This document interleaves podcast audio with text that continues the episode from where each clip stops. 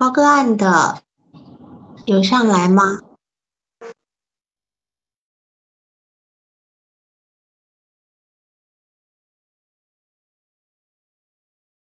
今天报个案的人到了吗？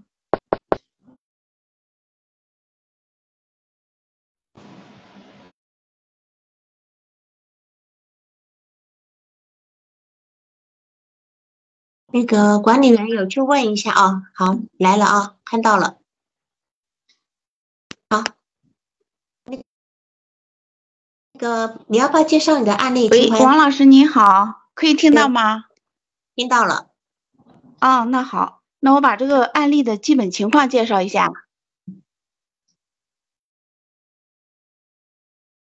可以开始了。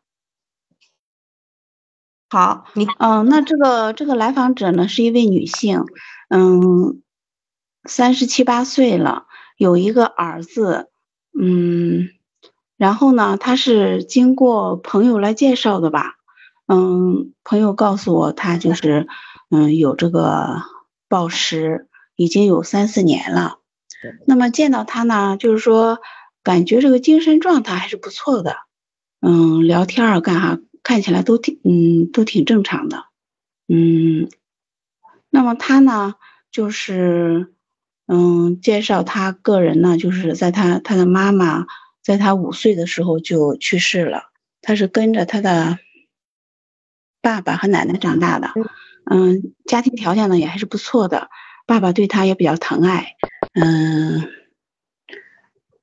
他从小呢就是特别乖，非常的懂事。嗯，然后呢，后来结婚之后呢，就离开家，然后到到我们这边来，嗯，在这里就是嗯做生意吧，和她老公一起开店儿。她的娘家离她的婆家远吗？挺远的，很远的。嗯，对。好，那么她有个儿子，今年几岁？呃，上五年级。小学五年级，对，这等于是他，等于是他小儿子上了小学以后，他开始有暴食。嗯，我想想这个时间，对，差不多。就是我们要很注意这个来访者，他问题发生的时间跟他家人所有的人的年龄的相关性，还有生活事件，尤其是一个女人，她有孩子以后，孩子的一个发展阶段，跟她个人的心理发心理问题是息息相关的。好，没关系，这个我们先放一边，那你继续说。嗯，好。然后呢，跟她老公一起做生意，她这个老公呢，就是感觉也是从小家里就是比较。嗯，重男轻女哈，对她挺重视的。她还有个，嗯，她还有个，哎，她老公还有个什么？哎，这个我一时想不起来了。反正是对她挺娇惯的，嗯，然后呢，就是管的也挺严的。所以说呢，感觉听她的描述呢，就觉得她老公现在呢，就是，嗯，就是好像一切也都是听他妈的，嗯，对她，嗯。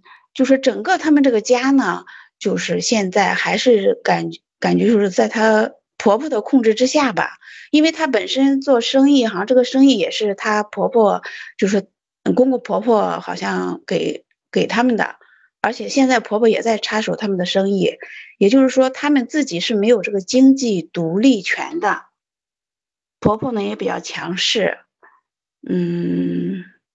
给我的感觉就是说，这个这个来访者他，嗯，好像挺大的一部分的这个压力吧，或者这个心情不好，我是觉得就跟这一块儿有挺大关系的。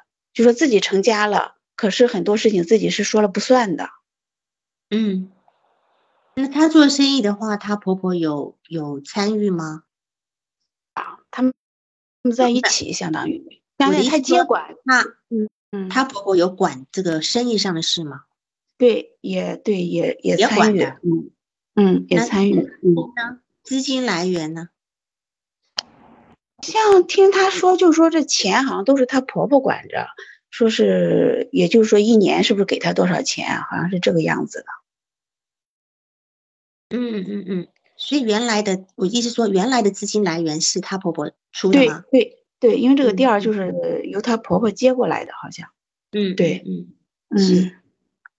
所以说，嗯，应应该是现在就是说，嗯，做做做生意这一块儿，有可能她和她老公付出挺多的，嗯，公公婆婆会参与一部分，但是呢，这个经济权呢，他们是没有的，他们自己是没有的。嗯嗯嗯嗯嗯。然后说起来，他这个暴食，嗯，就是他回忆，我就想让他说一下，他第一次是因为什么原因？他就说。嗯，四五年前吧，他就是有一天好像说心情不好，晚上，然后老公就睡了。睡了之后呢，他有可能看到家里有一瓶红酒，然后他就把那一瓶红酒全喝了。嗯嗯嗯嗯，他说他酒量很大，他就是说他喝酒不醉，他还说这有可能是跟他家庭遗传有关系。嗯，然后就从那就开始。好像心情不好的时候，他有可能就会吃吃。嗯，最初的时候他只是吃是不吐的。嗯嗯，好像是过了一两，有可能是不是过了两年之后呢，他就开始吃完之后他要吐出来，而且他有可能会吃了吐，吐了吃，有可能会这样反复。你你的你的意思说吃了吐，吐了吃是指一年一天一个一次当中，就一个下午吧，有可能是。这三四个小时之内是这样，所以他今天并不是等到晚上的时候，他有时候是在白天。对对对，嗯，时间上好像没有特定性。嗯嗯嗯嗯，但至少都是，反正家人不知道嘛，就是她老她婆婆，这她她好像对这件事情，她老公知道一些，但是有多严重，她老公是不太清楚的。因为就是说，她她这个暴食过程结束之后，她又跟好像跟没事人一样，嗯，该工作就是说一点也不耽误。嗯嗯嗯嗯嗯嗯，就说她到底到什么什么程度，她老公是不清楚的。嗯，好，好，来来再继续一下。嗯，然后这就是基本情况了。那我说一下我的几次咨询。嗯。嗯，第一次呢，主要就是了解情况了。然后第二次，嗯，第二次就是我才知，就是让他说回忆起了，就是他第一次暴食的这个原因。嗯，然后我是用的催眠嘛。嗯嗯嗯，然后嗯，回忆起来之后，后来就是又让他和这个胃对话。嗯，和胃对话。嗯，然后这是第一次，哦，这是第二次。第一次没有没有，第一次只是了解情况，第二次就是回忆起了他第一次暴食的原因，然后又和胃对话，这就两次了。嗯，当时是嗯，第三次呢没有按时，没有就是说是隔一周来，相当于拖了两三天吧，正好跨了一个周末，然后呢，就说也就是说。他应该星期五来，但是呢，我因为有事情，我们就隔了个星期六、星期天，然后有星期一就来的。结果他一来，他就跟我说他又爆了，我当时心里也是一沉啊。嗯，但是他跟我说，他说，嗯，还是就是说，嗯，但是这次他只是进行了，就只是吃了一次，吐了一次，就而且也吃的没那么多。嗯，就是说感觉他特别觉得，哦，说比以前是好多了，还是有进步的。嗯嗯嗯嗯，是这样的。嗯，然后，嗯，哦，这次又和他又让他和魏进行了一次对话嘛，嗯嗯，但是他给我反馈说，这次对话好像不如上一次进入的那么深，嗯嗯嗯，这是第三次，然后第四次的话就是一周，嗯，他就是主动约的我，然后这一次也是就聊了很多，聊的过程当中也就是两个方面吧。一个呢，就是又说起就是和婆婆这一块来，她倒没有别的冲突，嗯，而且这个她也挺能干的，在家里，嗯，院里的活呀、家里的活呀都是她来干，非常能干，嗯，主要就是经济权这一块儿，让他就是觉得自己是好像说了不算那种感觉。再一个就是孩子学习这一块儿，也让他好像心情不太好，这样子。但是这样孩子学习，孩子学习怎么了？哦，孩子学习不好啊！哦哦，孩子学习不好，嗯，对，让他挺操心的，有时候好像也让他心情挺郁闷的。但是这一次他就说他这一周都很好，嗯，我一点也没有想起来，就说连那个念头，连那个念头也没有。嗯嗯。那么等于是说，他到了第四、第三周以后，就一一周都没有念头，他要那个是，对，嗯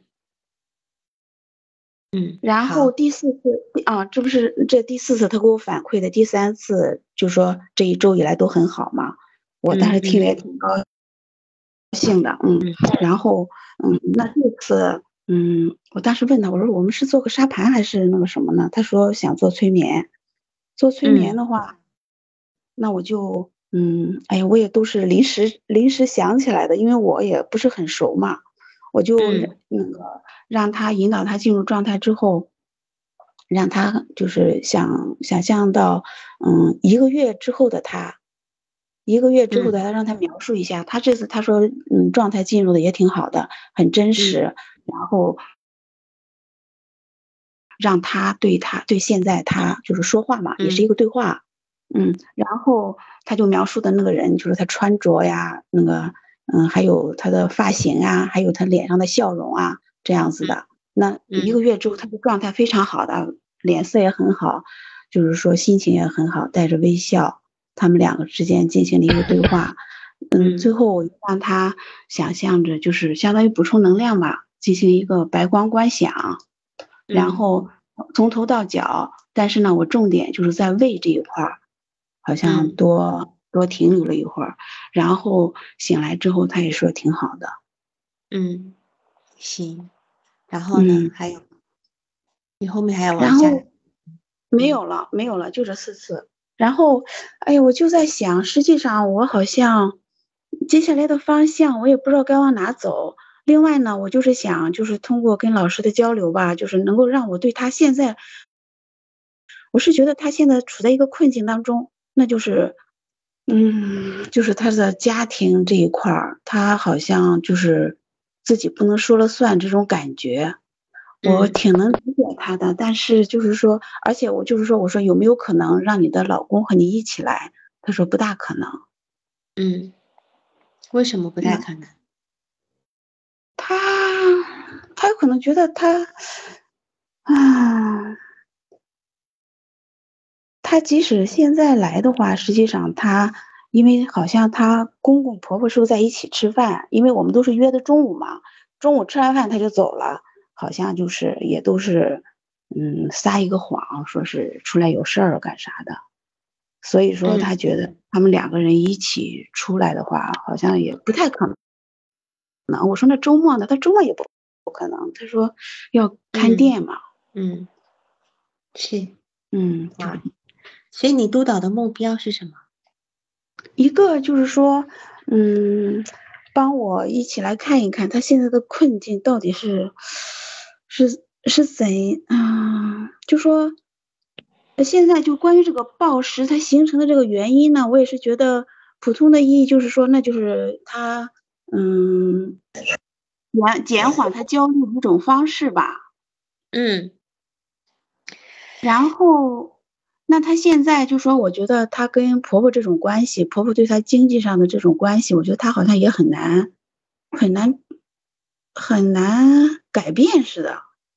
嗯哼，嗯，是的，嗯，还有就是接下来我就不知道该怎么做了。你可能最重要的督导的目标是在最后一个问题，就是不知道接接下来怎么做，对吧？啊，就是啊，嗯，从哪个角度？前面四次你用了各种方法了，你该该能用的那一种，你用的是一个技术的方法，不管催眠也好啊，等等等，你用的是个技术，你用的不是一个心理咨询的方法。你技术总有用尽的一天嘛？你今天就算十八般武艺，你的十八样用完了，你对吧？哈，都只在绕围绕这个部分。你比如说，你用一个跟身体对话的方式，是吧？嗯嗯。但是事实际上，他他今天就算能够安抚他的胃，他也安抚不了他的心灵呀。嗯，对呀，所以说很难很难走出他现在这种困境。所以我觉得他的问题我好像也很难根从根本上解决吧。嗯，好，我我们先从你这个报告来，这个这个来访者长什么样子？嗯，挺漂亮的，真的是挺漂亮的。嗯嗯嗯，对，而且就是说跟你交流起来，好像一下子就能够和你很亲近那种感觉。嗯嗯，这是你你的一个反移情，就说这个人让你觉得他愿意跟你亲近，也容易亲近，对吧？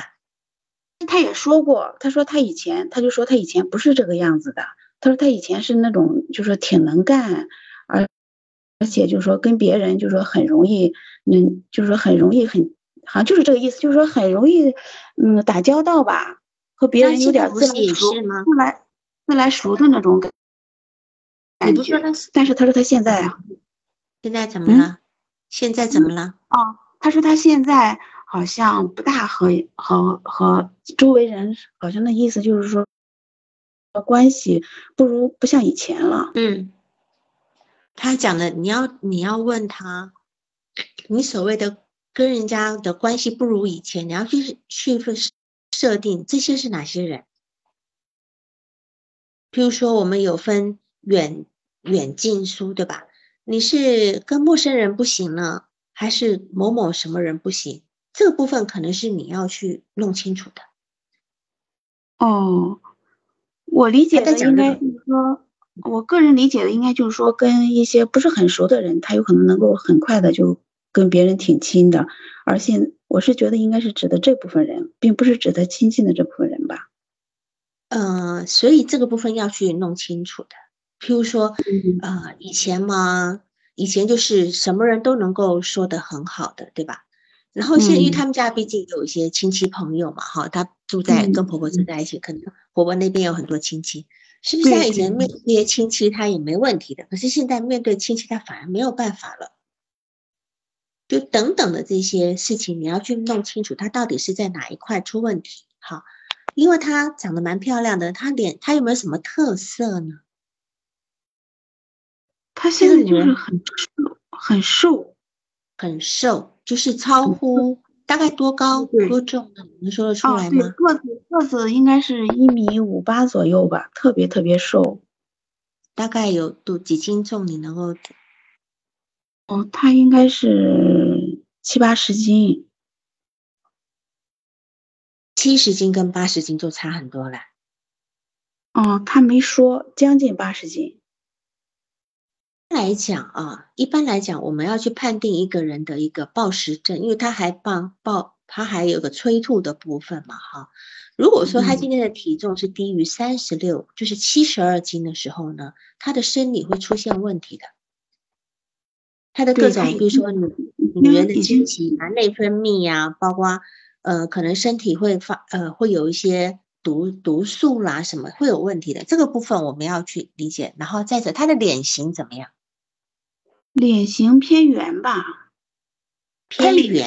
他脸上倒没有那么瘦，而且就是说，他这两三个星期他也已经胖了，胖了几斤了。他跟我说，是这样讲吧，就是说，呃，我为什么要问他的脸型呢？因为一般来讲，一个催吐。常年催吐的人呢，他的脸的会有两个腮帮子，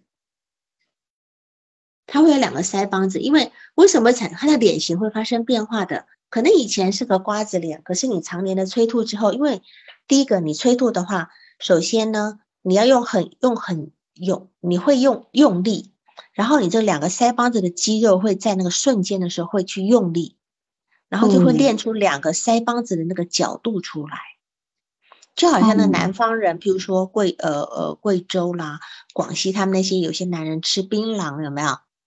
常年在嚼嚼会嚼出就两个腮帮子比较大，这是你就会看到一个呃很多那种暴食暴食催吐的人，他有着很奇怪的一个长相，就是他身体很瘦很瘦，可是他脸却不瘦。对对，他脸也不瘦，但是他说嗯嗯，你说。我说我说哦我说嗯他说不到八十斤，我当时也是觉得，因为就是你一看他就是他这身材就觉得他不正常，就特别特别瘦嘛。我说，嗯，说你看你的脸倒是那个没有那么瘦，还挺有肉的。他自己他就说，他说他以前就是这种，他的脸上确实虽然身上很瘦，脸上确实不是很瘦，他自己这么说的。嗯，所以这个部分我们只是要去评估一下，因为通常你你去看到这个这样的人的脸呢，你就可以知道他就是有一个催吐的状况。当然，这可能要一个比较呃常常看的时候能够分辨得出来哈。那再者，另外一个部分就是说，因为你理解，你有去理解到暴食症的一个呃心理机制吗？不太了解，就是觉得我是觉得他有可能，嗯，动力学原因，动力学这个部分，对，因为你，因为你今天提供给我的一个个案的资料呢，可能不是那么呃，就资料没有那么细了啊，所以有很多部分就像。呃，往常提那些案例一样，有很多部分我们都只能够在一个假设阶段。那么现在就说，对于一个来访者，我们首先对于这个暴食症的来访者，我们首先要去先排除他的生理问题。嗯，他去检查他是否是否有甲状腺功能异常，还要去检查他的血糖，看看有没有内分泌混乱的情况。月经已经就是说有点紊乱，特别特别少。对，她月经乱跟这个内分泌乱不一定成直接关系，而是她她催吐、暴食催吐的原因。就是说，呃，体重太轻也会造成一个会造成月经的一个混乱。再者，她如果在在一个极其焦虑的状态之下，有很多年轻的女孩子。面临考试的时候，他可能那段时间月经就闭掉了。嗯，啊，就这个部分也是我们要去考虑的部分哈。那是这样的，然后就是首先要排除他生理的有没有因为是生理问题的，比如说他是内分泌混乱，还是甲状腺功能异常的问题造成这个催吐的需求。好，这个是哦。我们要首先首先去排查。过来这个方向我倒没有考虑。对，首先要去排查这个部分，因为你现在认为是他他暴食催吐造成可能造成内分泌混乱或者什么样，但实际上有可能是先混乱。哦，这个东西我们要互为因果的，好，互为因果的。然后呢，当然你你在案例里面你说的，你有提到就是说，你认为他的暴食是降低焦虑的手段，你猜测他家庭遇到一个重大的事情，对吧？哈。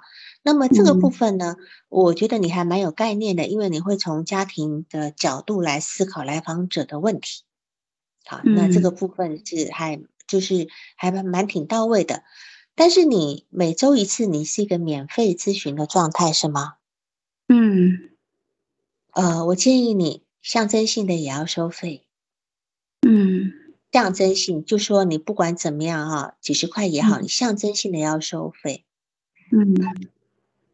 本来咨询师跟来访者本来就在一个不平等的一个状态之下，他今天提供他的素材，提供他的情绪，提供他的各种感想，我们今天是用我们的专业在工作的，所以这个地方是有个不平等，就是他是完全公开，我们这边是完全隐秘，你你不要去跟他交流你的你个人的等等等，你这边要尽量隐秘的这个部分，因为他既然是。一个暴食症患者肯定有一个过往的生活事件在影响，那么再加上他五岁的时候，他妈妈就过世，你要谨记的这一点，他妈妈五岁就过世，这个孩子。从小没有妈妈，虽然他跟着爸爸跟奶奶长大，好，那虽然但是奶奶毕竟不是妈妈，爸爸又在做生意，那么爸爸一定很忙，嗯。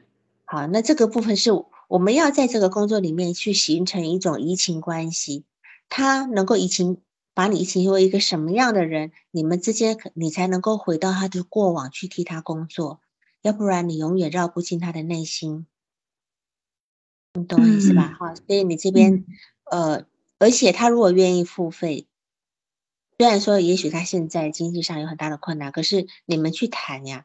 这至少是一个象征性的一个仪式感的东西，嗯，好吗？哈，这个部分，然后呃，你可以跟他讲说，你你你你经过督导也可以，什么也可以，因为通常跟来访者提到，就是说呃去督导的时候，其实来访者一般他们不会太反感，因为他们觉得说你蛮重视他的问题的。嗯嗯。这样的，那你也要保证说你的所有的相关，呃，属于一个比较私人的信息，我都是隐匿的。我们也只知道一个一个女人三十八岁，然后这样子而已，对吧？其实我们并不知道，也不知道她是哪里人，什么都不知道的哈。所以这部分我们是完全在一个保密的一个状态里面。然后他，你提到就是说他，呃，他哥哥从小小学毕业就辍学打工，他哥哥大他几岁呢？我这个我还没问。比他大几岁？没问，好像是这个地方你要千万要注意，并不是说我们通常人家在讲做心精神分析的人都有一个很很黑暗的心灵哦，所以这边我也要稍微的要我要去那边猜测一下，哥哥到底大他几岁？哥哥小时候怎么带他的？他们之间有没有什么问题发生？因为一个暴食症的人通常都有创伤的。然后他在创伤的那个时候，他用了这个方式在安慰自己，或者他一个暴食症人是当他内心开始空虚的时候呢，他会拿一些外在东西在填满。依照克莱因的说法，暴食症的人就是一个内射的问题，他把东西内射进来，要内射进来，因为他内在有可能有很多很坏的东西。他必须去内射一些好的东西，那这个食物可能对他而言就是一个好的东西。那么这个哥哥哥大他几岁？他跟他哥哥什么样的关系？对吧？嗯，好像关系一般吧。好，关系一般。那这个事情就是说，可能你们没没有着重去讨论，因为你在你在工作这四次里面，你用了比较多的一些。技术，比如说用去跟胃对话，呃，去用呃催眠等等等等，你对于他的关系这个部分是比较忽略的，所以现在开始你的第一步就是开始去谈他每一个关系。我是因为我可能是比较偏呃精神分析中的客体关系学派的，所以所以这我会很重意在重视这个部分，好重视的，所以他今天跟他的爸爸关系。跟他的奶奶、跟他的哥哥是什么样？他小时候是一个什么样的生长环境？你要去清楚，因为暴食的原因一定是重在很早以前，不是在后来她加入这个家，她的婆婆掌控一切，然后老公无能的情况之下，她才开始暴食。嗯，对，暴食，我我会形容暴食就是一个沉睡的野兽。早在你当很小的时候，它就沉睡在你心里了。然后等到某大了到某一天，通常通常都是在很多人都是在青春期十六岁、十六岁、二十岁的时候开始会暴食。像他呢，到了三十，呃，假设他算是三十三岁才开始暴食吧，那你要问他以前有过吗？以前就是说他他。他可能这三四年来，他是他的暴食情况就成为一个真正暴食，就是一周有几次啊，什么什么，对吧？好催吐。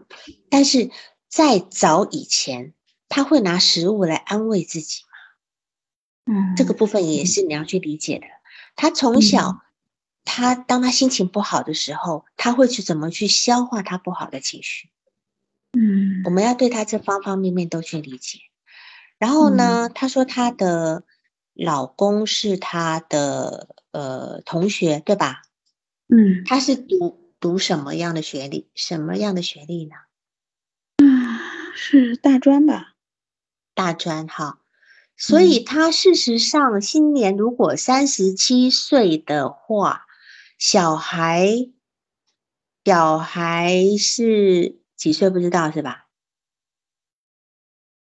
嗯没有办法，孩子如果嗯，那十一二岁，十一岁左右，十一二岁左右，所以事实上他也不是毕业了就结婚了。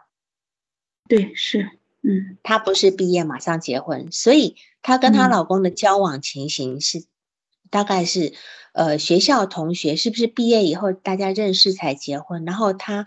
跟呃，就是她老公家里的情况，她结婚前知道多少是吧？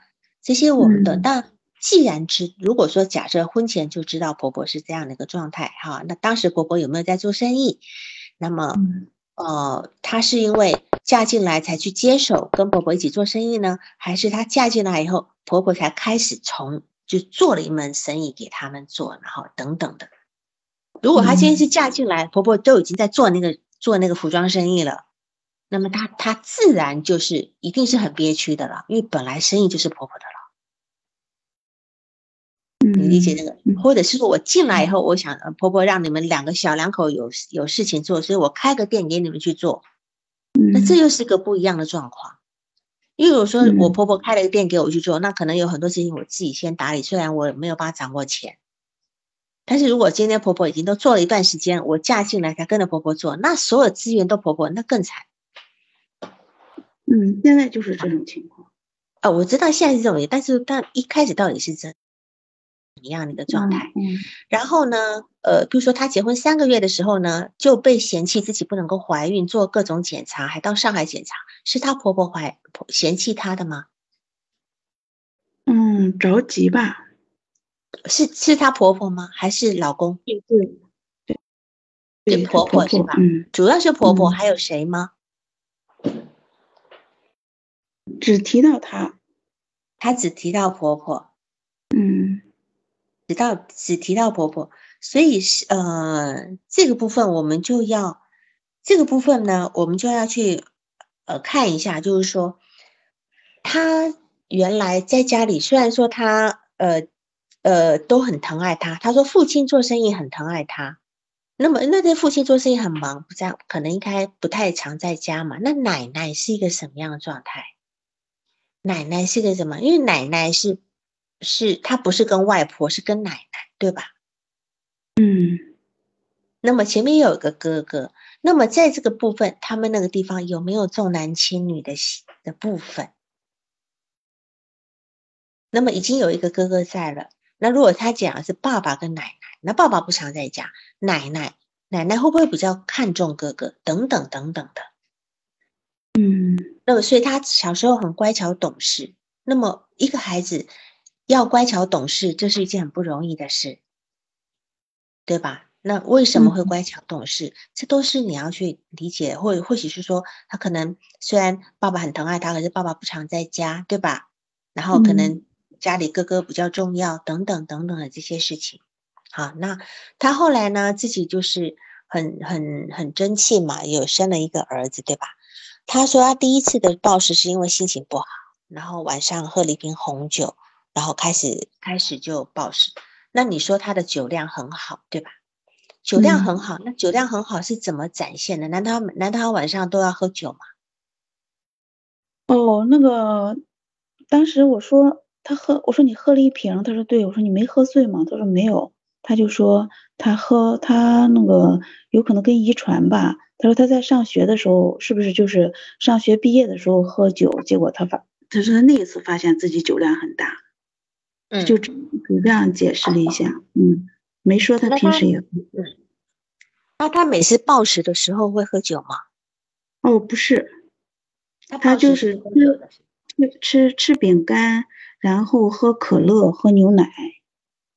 哦，他是这种暴食法，嗯嗯，所以他吃的是淀粉类的东西多是吗？哎，对对，他的就是嗯，干的很少，主要是喝的多。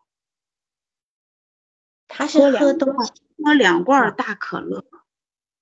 他暴食是喝东西，对，喝的多，饼干吃，就说这种你刚才说的那个淀粉类的东西少，干的少。主要是喝的多，这个他这种暴食其实还蛮特殊的，会从大量去灌灌一些饮料进去，尤其是可乐这种东西。那他这样子还催吐吗？不不，就是喝进去，它自然是不是就就吐出来了？这个不是催吐的是吗？他要喝到吐是吗？哦，你说的催吐是指的，就是说，嗯。用手那样子让他，你你你写说以前不吐嘛，这两年开始吐，那你你询问过他的吐是什么样的方式吗？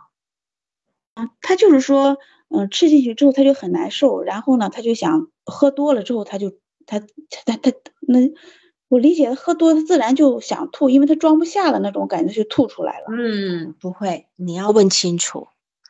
我今天喝不下去，我就不喝不下去了。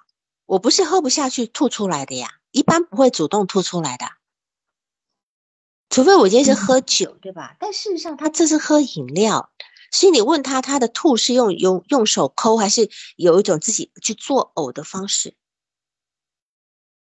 没问的那么细嘞，要去问清楚，因为嗯因为他这种暴食方式确实不太一样，他不是吃东西，他是喝饮料。对，他说喝两瓶大可乐，嗯，是，所以这个东西是蛮蛮有意思，所以我相信他今天如果他是只况喝饮料的话，他可能一直都没有，其实他就就算他以前在暴食，他也没有胖过。那如果这样，你要不要查他的血糖的问题了？哦，他曾经胖过，曾经胖过，怎么胖呢？是，嗯，胖他到底长多少斤？他这个瘦是从今年，呃，瘦应该是从今年开始瘦的，以前是胖，先是胖，然后又瘦下来的。那么为什么瘦呢？是因为催吐吗？因为吐的关系吗？他自己是这样认为的，而且就是说他那个。曾经去，因为这个住过院，人家大夫说你的胃里全是食物。为了什么住院？暴食。对，就因为暴食去医院，嗯，就说他的胃里全是食物，嗯，他的现在胃也没有太大的问题，现在。嗯，那如果他今天胃里都是食物，难道呢？难道他的胃不消化吗？那也只能够说，那这个人他其实是没有办法，一个一个人，一个暴食的人，他没有办法消化肚里的食物，就是他没有办法消化他的情绪，他没有办法消化他所吸收进来的各种东西，包括包括情绪也好，包括事件也好，包括生活上的某一些东西也好，到他的心里面，他消化不了的。嗯。啊，这个是一个呃动力学的一个原因，然后再来就是他的关系上面，你你讲到说他很关心他爸爸的身体，然后他的爸爸身体不好，对吧？嗯。那么，对，我想家里那我想到啊，我想到这个时间了，我就问他，我说你，嗯，第一次暴食的时候，是不是就是你爸爸身体不好的时候？不是的，他是先暴食，然后他爸爸是后来身体不好的。是，但是他至少是在他儿子读小学以后，他暴食，对吧？嗯，那么读小学，儿子读小学以后，对于他的生活来讲，他其实已经在这个家庭里面也生活了六年了。嗯嗯。那么为什么到了六年之后，他才开始暴食？这这个关键点很重要，我们要去理解。嗯嗯。因为再怎么不适应，再怎么婆婆怎么样，也不至于到了。这么可以忍耐那么多年，那后面不行了。嗯，应该，而且是随着随着她的年龄慢慢变大，她的婆婆年龄越来越大，她应该慢慢慢慢能够在这个家里面，也能够慢慢慢慢的，至少会比刚刚进门的时候会好才对。所以这个部分是我们要去去理解的问题，是这样的。然后他现在跟娘家的关系怎么样，也是我们要去理解的。娘家有能够支撑他的部分吗？还是因为他今天也没有自己很自小就没有母亲，可能奶奶不知道还在不在，对吧？哈，奶奶嗯，奶奶还在。奶奶在，就是说这个这个部分有没有办法能够成为他的一个支持系统？嗯，有没有办法？就是还是说他现在其实是一个孤身一人？那跟哥哥的，他说哥哥的关系有一般，对他离家也挺远的，然后就他自己在这边，这边有些亲戚也是她老公这边的亲戚，所以他其实是一个孤单的状态。那么在资访关系上面，他他他是他对待你是什么方式呢？哦，我看到了，我我看到那上面写的，我不太理解这个什么方式，什么什么意思？就是说你们之间，他你觉得他他在看待你这个咨询师，他感觉你是用什么方式在跟你互动的？是呃迎合的，还是跟你很亲近的，还是什么什么的？我感觉挺亲近的，而且就是说每次好像也都挺能说的。一说呢，主要就围绕和婆婆，还有担心她爸爸，还有就是孩子这三块吧。那么他依赖你吗？嗯，我没目前没有感受到。他会在平常呃没有咨询的时间给你发微信吗？没有，从来不会。那你们两个的约的咨询是固定时间吗？哦，那个什么有那个 QQ，那个都是，嗯，都是对，就是留言留言，然后就是有打电话，就就就定一下时间就算了。嗯，这个时间是不固定的吗？嗯，前基本上固定吧，就是第第三次那不是拖了两三天吗？啊，这几次也算算是一个星期一次吧。他会迟到吗？哦，不会，他也不会知道。他一个小时，你们是遵守一个小时或者是五十分钟的这种做的方式，还是一个小时？有一有一次是第三次吧，上一次好像一个半小时。嗯，为什么会拖到一个半小时？因为，哦，这个。因为中午的时间也是有限的，就是十二点开始，一般也就，嗯嗯，好像是一般都是一个小时到一个半小时，嗯，因为到一点半你也不能再往后延长了，我也就到点了，嗯，对你如果可以，你会再延长是吗？嗯，那倒也不会，也是感觉，嗯，也是感觉这一次处理的就差不多了。所以你其实，在时间设置上没有那么严格吗？对对，没有那么严格。嗯，对这个部分，我希望你能够给他设一个边界，因为暴食症的人在精神动力学的原因上有一条，就是他边界是不清的。嗯，你要在这点上面帮他边界设置清楚。我待会会再来解释什么叫他的边界不清，并不是他。他会怎？他也许会允许别人对他的入侵，这可能是他自己也蛮痛苦的地方。好，然后你是你是怎么去？你觉得这个病人给你什么样的感觉呢？刚刚我们讲是他对你嘛，那么你对他是什么感觉呢？嗯，你就是这样跟他交流起来，感觉他也挺正常的。嗯哼，也挺能，也就是说也挺能说的。嗯哼，嗯，我没有觉得他别的有不太正常的地方，没有那种感觉。啊，不是，我是说你，你觉得，你觉得怎么？就是你，你对他是什么感觉？我是觉得他。嗯，就是说一个结了婚的女人，结了就说这么长时间了，嗯，还不能够什么事情还不能说了算，这一点让我觉得什么？呃，你还是没有明白我意思，就是说我们在咨询里面是非常重视反移情的，反移情的意思才能够知道原来别人是怎么在感受他的，你懂我意思吗？就是说今天怎么感觉这个来访者？我们就可以用这一点来推断，可能他周边的人是怎么感受他的。嗯，那么我刚刚问他是怎么对你的，那么他同样也有可能是怎么对别人的。哦，这个部分我们还还可以知道他的人际关系。对，嗯，那我是不是觉得我我我在想，我感受一下，那我是觉得他挺可怜的。嗯哼，你喜欢他吗？嗯还行，你刚才有有一句话讲到，就是说有一段有一次他来又说又又又吃了，嗯，又抱持了。你那一次觉得很好像觉得很挫败是吧？对对对对，他会让你有挫败感。嗯嗯，就说这个人是有点点可能会在原地打转的，让你有点扶不起来的一个感受吗？没有，没有。那么你为什么会觉得现在束手无策呢？我是觉得有可能是不是，嗯，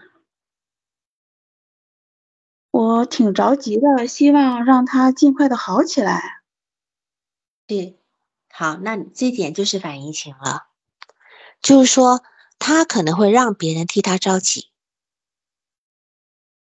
他有可能会让容易让别人替他着急，那么他今天也有可能勾引别人去替他，呃，就是。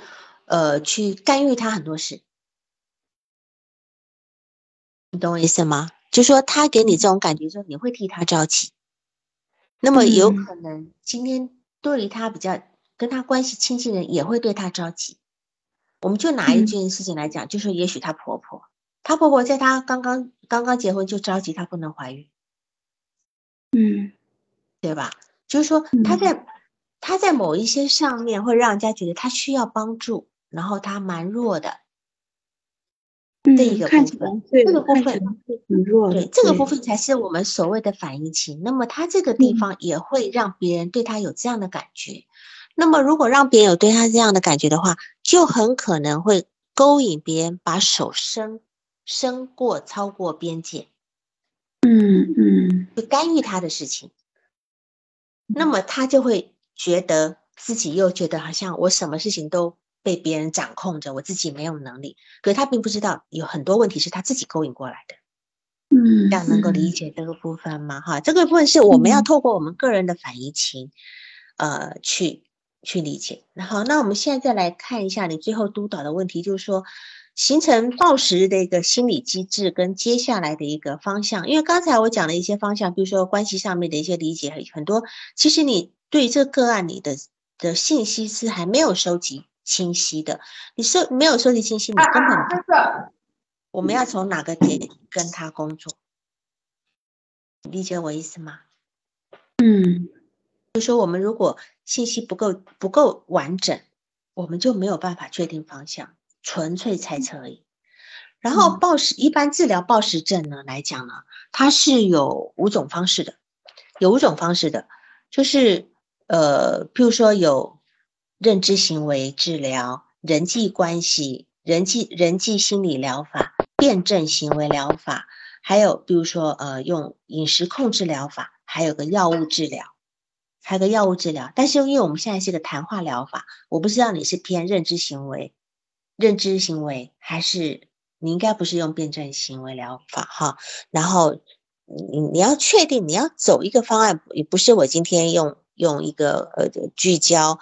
呃，明天用一个就是催眠等等的，你要有一个自己要一个中心的一个部分，这样子。当然，对于来访者来讲，尤其是暴食的来访者呢，可能同时是这样的。我的经验是这样子，一定要搭配一个认知行为疗法，然后还要搭配一个理解他内心部分的。一般我就是搭配精神分析的疗这个部分，去理解他内心的一个呃冲突点在哪里。这样我们才能够针对这个事情去做工作。那么，呃，至于药物的部分呢？至于药物药物的部分，得看它到底的严重程度。因为，因为，呃，食欲呢，食欲一个人如果说他一直想吃或一直想喝的时候呢，我们其尤其他这样想喝，他其实是很明显的，就是在一个口欲期的一个状态。就是好像在喝奶一样哈，那我也不清楚他妈妈五岁过世，在他五岁过世是什么病过世，还是是意外死亡？如果今天是个意外死亡，表示前面可能还很健康，那这个妈妈有没有做到一个呃，就做母亲的一个能够做好母亲职责的一个部分？但是那也许他的早年的是前几年的生活是比较正常的，但如果说他妈妈是一个生病的一个妈妈。然后到了他五岁的时候，终于支撑不了，过世了。那也许他妈妈在这个孩子刚刚出生以后就没有办法很好的去照顾这个孩子。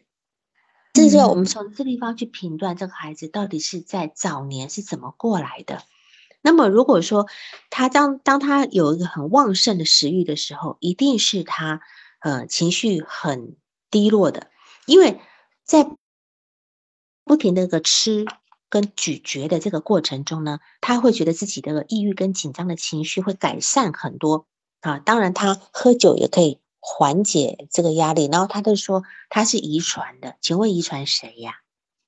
遗传他爸爸吗？嗯，是不是他爸爸喝？对，那他爸爸，他爸爸虽然好，那他爸爸是是否是那种回到家以后，在家里也会喝酒的那一种人？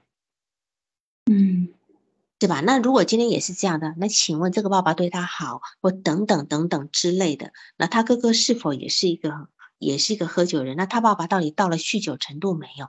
这些都是要去理解，可以理解他的一个呃环境的。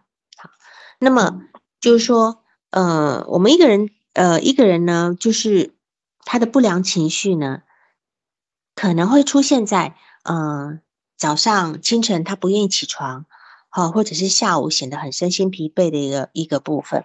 那么对于他来讲，我们要去排除他抑郁的一个状态，因为抑抑郁的是一个沉重沉重夜轻嘛，就是早上特别不好。那他可能是不是在这个部分，他又要起床呃做生意啊等等之类的这个部分？如果他今天已经达到个抑郁诊断标准，我们是不是要建议他去用药？这也是我们要去知道的部分。这样呢，你说你要做的事情非常的多，不是不知道要做什么事情，好吧？对，对，老师这么一说，的确，我是好多好多信息都没有，对，是没有了解到。嗯，就是说，然后你还要问他的睡眠状况如何？他的睡眠状况，呃，就是他是早醒还是睡不着，还是多梦，还是总是频频繁的醒过来这个部分哈。那么如果说他今天有一个很压抑跟焦虑的情绪呢，就会让他渴望那个食物，因为他在吃这个食物的时候呢，会会慰藉他精精神上或者去分散注意力，所以一般心情低落的人比较容容易。患上过食症，就是暴食症。如果一个人总是食欲很好的话，这个人是不会有抑郁症的。但是如果你今天患上抑郁症，也有可能会暴食，这两个是不是对等的啊？理解我意思吧？哈，或者你还要问一下，他有没有其他的生理的疾病，譬如说头痛、背痛，其他的肌肉疼痛，会不会胃痛？你刚你刚刚有讲过，他胃去住院是吧？嗯。那他这个胃去住院的原因，是因为真的暴食吗？那你这你只要消化有消化掉就好了呀。那么胃为什么还充满东西？那表示他的消化是不好的。所以我们还要去看他的生理症状有没有哪些问题是这样的。那么就是就是呃，譬如说，因为他，但是他也有可能是他天生里面他的脑脑子里面的那个五羟色胺的分泌是不够的。五羟色胺是一个我们。在呃，就是在脑内分泌那种可以让人家愉悦的物质，如果它没有不够的话，天生不够的，而且东西会，这个东西是会会遗传的。一个人脑内分泌五羟色胺的这个部分是，如果有不足的情况之下，有可能有遗传的现象。所以我们有时候说什么抑郁症啊什么的，等等，有点遗传的可能性。那当然还要再再去再去评估一下，他妈妈到底有没有抑郁症。嗯，他妈妈跟他婆婆的关系怎么样？就是他妈妈跟奶奶的关系怎么样？嗯，这个这个我们要一个症状要看三代。嗯嗯，今天一个今天到我们手上是抑郁症、强迫症、精神分裂症，都要看三代。嗯，这样子好是，所以呃，当然最好的就是在研研究上面最好的一个呃治疗的方法呢，事实上呢，除了呃，辩证行为疗法，哈，就是 DBT，它是非常有。但是呢，事实上前面呢，不管你是用认知行为还是辩证行为疗法，搭配后段的后阶段的精神分析，才能够确保它的长期有效性。因为它的问题根源在心理上的很深的那个部分。我们今天可以用辩证行为疗法，跟认知行为疗法来。来处理他的行这个行为上的一个部分，暴食的部分，可是不能。治本只能治标，不能治本。好，这这个部分。嗯，然后看一下，我们再来啊讲一下这个，还剩一点时间来讲一下这个暴食症的一个就是心理动力学、精神动力学的原原因。就说我们今天在用动力学来了解一个暴食症的人呢，实际上跟盲人摸象是很类似的，因为我们根本不知道他到底哪一个点出问题了。而且动力学取向对于每个人来讲都是最特别的，每一个来访者都是最特别的。它不像用 DBT 或者不不像用这个呃什么认知行为疗法，他们就是有一个特很特殊的模板，就直接套进去。好，让来访者去去做，但是精神动力学它是非常个体化的一个部分。好，那么我们可能这个人，我们要评估他的人格水平在哪里？他是一个纯粹的一个神经症患者呢，还是他是否达到了一个边缘边缘人格的部分？按照你在说他呢，我觉得这个人应该还是属于一个呃神经症患者的部分，神经症神经症患者的部分。那么就是说。暴食病人呢，他可能因为他自己有一个，他自我是非常脆弱的，自我非常脆弱，而且他的超我也不是那么坚固，他就没有办法去很好去处理他那种延迟满足的能力。他没有，他一旦有任何内心的空虚需求的时候，他就马上要去满足，他没有办法去包容自己那个很不好的情绪里面。所以这个部分呢，可能要再去评估他有没有有没有，因为他既然有一个不能够呃，就是没有一个延迟满足的能力，我们是不是要去评估他有没有一个冲动的一个关系，就是在情绪冲动的一个关系，这个部分也是我们要去知道的。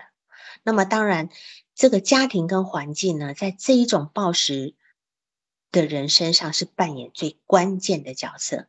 那么这样的一个呃，不管是在教养问题啦，还有身体的虐待，或者是早年的新创伤，还有以及他很负面的自我评估的这个部分，都会跟暴食症有关。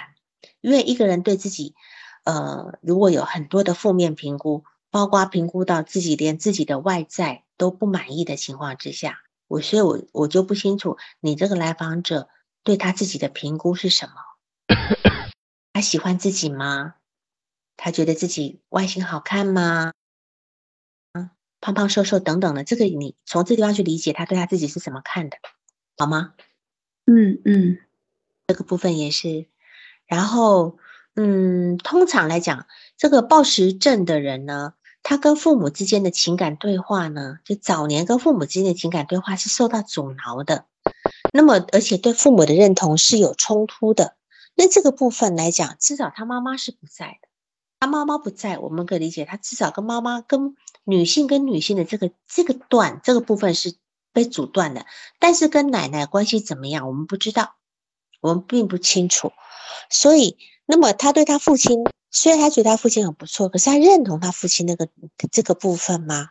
但是他今天虽然他觉得他父亲对他不错，可是他却嫁嫁了一个没有用的老公。这也是一个很有意思的状态。通常我们会嫁一个男人，通常会，呃，在某些部分跟父亲是有关联的。这个你要去理解这中间的差异点在哪里，好吗？好，那么暴食症患者呢，他都会觉得说他自己的界限是不被尊重的，是没有隐私权的，然后甚至有一种，呃，嗯，受虐的情况。一一个人一旦有受虐情况的时候，他就会勾引别人对他的施虐。那这个部分我们要去，也要从这地方来去理解这个来访者。然后他今天吃入吃入食物的这个东西，喝喝奶呃喝不是喝奶，他喝可乐的这个部分，是一种口欲的满足，也象征着其实是不是具。还有一种某一种情况之下，是希望此时此刻他回到跟母亲在一起的那个状态。他退行是否当他在喝饮料的那个状态之下，是一个完全退行的状态，退行到他当年很像个小孩子的正在吃奶的那个状态。这个部分是我们要去理解的。嗯，好吗？你还有什么要 我？我好像跟跟一个暴食症患者一样，我的哇啦哇啦哇啦一直说。我挺希望老师多讲一点的，因为我也是个 嗯嗯，第一次能够连续的做，嗯，对，没有，但是嗯。对，但是因为暴食症患者还有一点，你除了刚刚我讲那些部分的话，他的支持性的心理治疗是非常重要的，非常重要。你你要支持他，因为这个人他在他的现实世界可能是缺乏支持的，对，是缺少支持的，嗯，包括但是你来自老公这一块，我感觉挺欠缺的。